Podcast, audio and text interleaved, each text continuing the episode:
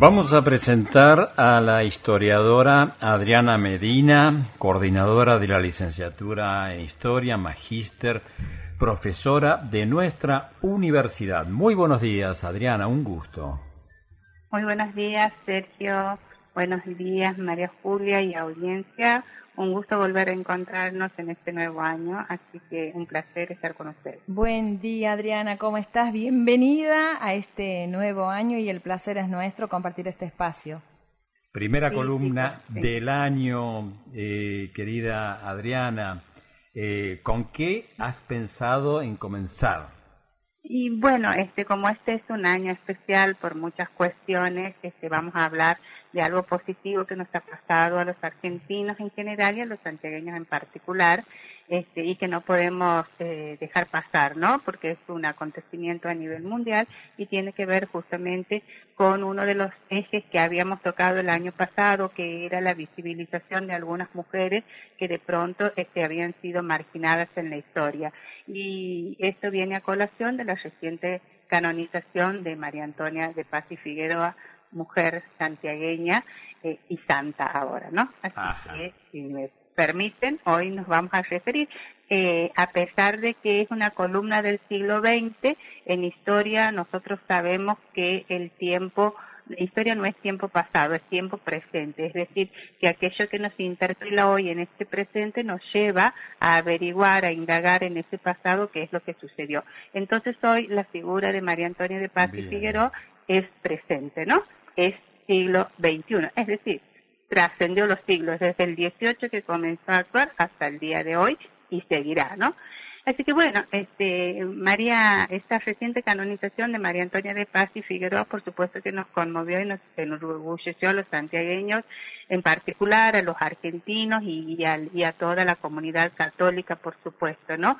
¿Por qué? Porque fue, este, es la primera santa argentina y con ella no solamente se quiere significar y mostrar el accionar de una mujer empoderada en tiempos coloniales marcados por crisis y revoluciones profundas, sino también, y esto es lo importante, poner en discusión esa invisibilización practicada en siglos de la escritura política e institucional de la Argentina y de Santiago del Estero que tiene que ver con el accionar de las mujeres, ¿no? Eh, bueno, María Antonia este, nació en, en 1730, esto muchas partes de la biografía de ella han sido puestas este, en escena en este último tiempo. Eh, ella descendía de una destacada familia eh, que comenzó su práctica religiosa al acercarse a los jesuitas eh, por una decisión libre y espontánea de ella eh, y, eso lo hace en un proceso que se inicia en el último cuarto del siglo XVIII cuando son expulsados los jesuitas de la región. Por eso hablamos de tiempos de crisis y de revoluciones, ¿no? Eh, María Antonia entonces este, va, una vez que los jesuitas son expulsados, ella va a continuar su predicación eh, de los valores jesuíticos, ella había sido formada por los jesuitas, eh, y bueno, iba a recorrer eh, las distintas provincias de lo que es hoy la República Argentina. En esos momentos éramos virreinato del Río de la Plata, ¿no? Ella este, actuó en un tiempo difícil, en un tiempo en que se regía por las honras del linaje, la etiqueta, las heredades, las jerarquías, el abolengo, y logró en ese, en el contexto tan complejo que tanto hombres como mujeres pudieran asistir a los mismos retiros en el mismo lugar, sin hacer diferencia entre los sexos, ¿no? Entonces esta joven filipequeña este, eh, va a colaborar con los jesuitas y va a convertir a los ejercicios espirituales eh, como su gran apostolado, ¿no? ¿Y qué eran los ejercicios espirituales? Eran lo que hoy podríamos, eh, salvando las diferencias, llamar retiros, ¿no es cierto?, que comúnmente se realizan y que eran momentos de reflexión, de análisis y de este, un mirar hacia adentro de cada uno de nosotros, promoviendo, por supuesto, valores positivos fundados siempre en el bienestar y la solidaridad, ¿no? Ella empieza esta, esta acción, muy jovencita, a los 15 años. Dicen las crónicas que era una joven muy hermosa, de ojos claros, recordemos que ella descendía de españoles, y deja su lugar de privilegio para dedicarse eh, a esta acción, ¿no? Eh, en esos momentos aclaremos que no existían órdenes religiosas como las conocemos hoy, solo las de clausura, por lo que ella entonces, eh, cuando los jesuitas son expulsados, decide adoptar como vestimenta, que es lo que hoy la caracteriza y la podemos ubicar eh, fácilmente por ese vestuario, que es el sayal negro que usaban los jesuitas, ¿no? Eh, y, y, se convierte en beata. Es decir, aquí vamos a salvar un error que por ahí nosotros este, este hemos estado acostumbrados a decir Sor María Antonia de Paz y Figueroa. Eh, pero pasa que ella no fue monja, ¿no? Este, fue beata, lo que sería hoy una laica consagrada. Una laica. Quería preguntarte brevemente, te interrumpo Adriana, em, el contexto social de, de la época encilípica, ¿cuál era? Bueno, eh, ella descendía eh, de una familia de españoles, su padre era encomendero, esta es la zona en donde estaban las encomiendas, ¿no? Entonces ella este, se cría junto con sus hermanos, que tenían muchos hermanos, este, porque el padre se, había, se ha casado dos veces, ¿no es cierto? Y entonces ella eh, se va a criar con su familia, con sus hermanos, pero también con los originarios que formaban parte de las encomiendas. Su padre era encomendero y tenía a su cargo, este, eh, eh, como se llamaba la categoría en esos momentos, indios encomendados. ¿Qué son, qué es esto? Bueno, los españoles cuando llegan eh, y toman posesión del territorio se reparten las tierras y se reparten los pueblos originarios que estaban en esas cercanías en este varios eh, grupos de trabajo. Uno de estos eran las encomiendas, es decir, eh, em, originarios que se dedicaban, trabajaban para el encomendero y se dedicaban fundamentalmente a las labores de la tierra, ¿no? Pero había otro grupo, perdón, ¿no? Había otro grupo que aquel, eh, aquellos originarios que no querían este, someterse al trabajo del encomendero buscaban resguardo en los jesuitas y de ahí nacen las reducciones jesuíticas, que eran lugares en donde se contenía a aquellos grupos originarios que no querían estar bajo la sujeción de los españoles, ¿no? Eh, y bueno, eso se cría ahí.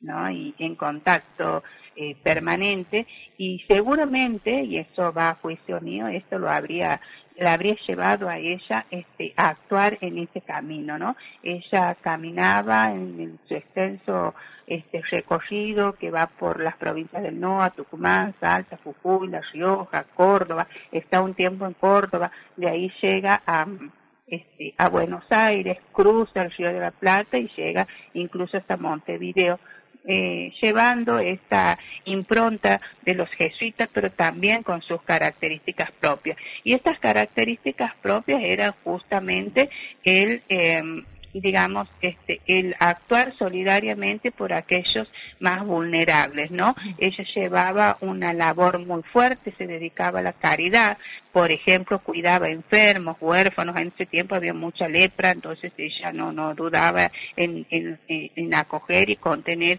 a este grupo, este, marginal, eh, permítanme la expresión, ¿no? También, y esto es importante, ayudaba a mujeres que estaban en situación vulnerable, por ejemplo, a las divorciadas, que eran mal vistas, por supuesto, en la época, a las viudas y también a aquellas vejadas. Sabemos nosotros que las mujeres han sido muy sojuzgadas en una cultura este, em, em, muy este, machista para ese tiempo, no me sale la palabra, este, pero que eran unos tiempos difíciles, ¿no? Entonces ella se dedica este, puntualmente a eso. Adriana, sí. Todo esto en Buenos Aires, todo esto que estás mencionando con las mujeres, ese trabajo con las mujeres. Y otra cosita antes de pasar a eso, ¿cuánto tiempo le ha llevado ese viaje que vos decías eh, que ha hecho por todos esos lugares?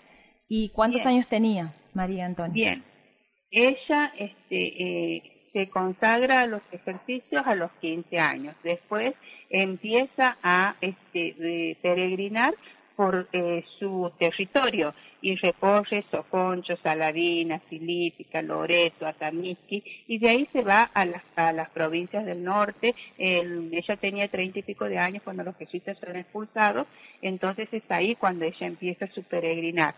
Después se va a Córdoba en los 60 aproximadamente, 1770, ¿no? Y está allí un tres años, ahí se conoce con la que va a ser su amiga de, de, toda la vida y en cuyos brazos ella va a morir, que es Margarita Melgarejo, ¿no? Y Margarita Melgarejo, miren ustedes, era pariente prima eh, de Moreno, ¿no? O sea que desde un comienzo este, la, se va a hacer sentir la influencia de María Antonia en todos aquellos hombres y mujeres que actuaron después en la Revolución de Mayo, ¿no? Y que la revolución inicia, por supuesto, el proceso independentista argentino. ¿Cuál, fue la posición de Mamantula eh, con respecto a los revolucionarios y revolucionarias?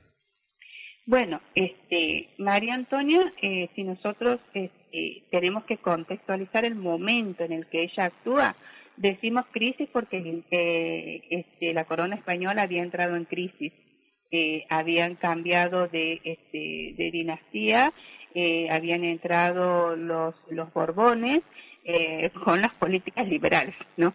O sea, el germen del neoliberalismo de ahora.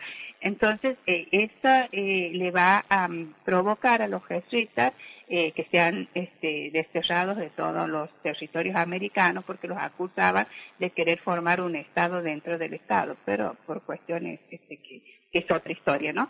Y este y es el momento en que se da en Europa la Revolución Francesa. Entonces, la Revolución Francesa también va a ser un acontecimiento a nivel mundial, universal, diríamos más que nada, en donde se van a consagrar esos tres principios que hoy lo toman todas las democracias del mundo y que son la libertad, la igualdad y la fraternidad. Entonces, María Antonia está impregnada de esos valores y es lo que a ella le va, este, la va a movilizar para que todo su accionar estuviera atravesado por esos valores, ¿no?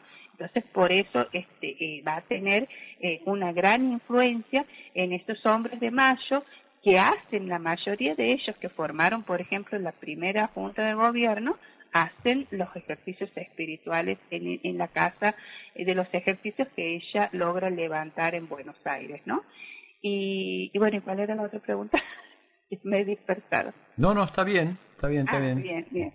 Eh, y bueno, y ahí, por ejemplo, en esa casa de los ejercicios, por ejemplo, Cornelio Saavedra, que fue el primer este, presidente, el presidente, perdón, de la Junta de Mayo, este, actuó, por ejemplo, como representante de ella en la construcción de la casa de los ejercicios espirituales.